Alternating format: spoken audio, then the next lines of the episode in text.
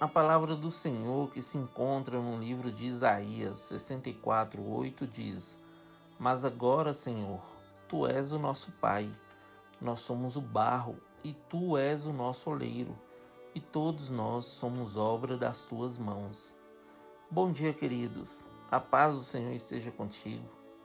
Você sabia que a origem do homem é o pó da terra?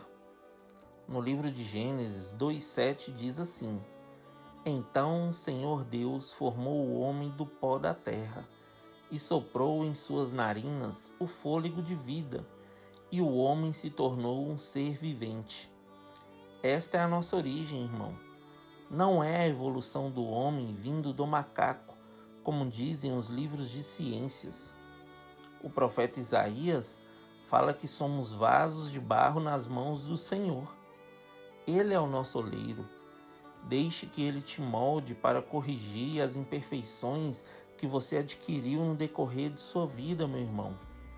Deus vai te fazer um vaso novo e te passar pelo fogo para que você não tenha nenhuma rachadura e seja um vaso de honra, forte nas mãos dele.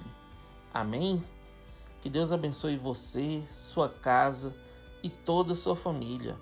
E lembre-se sempre, você é muito especial para Deus.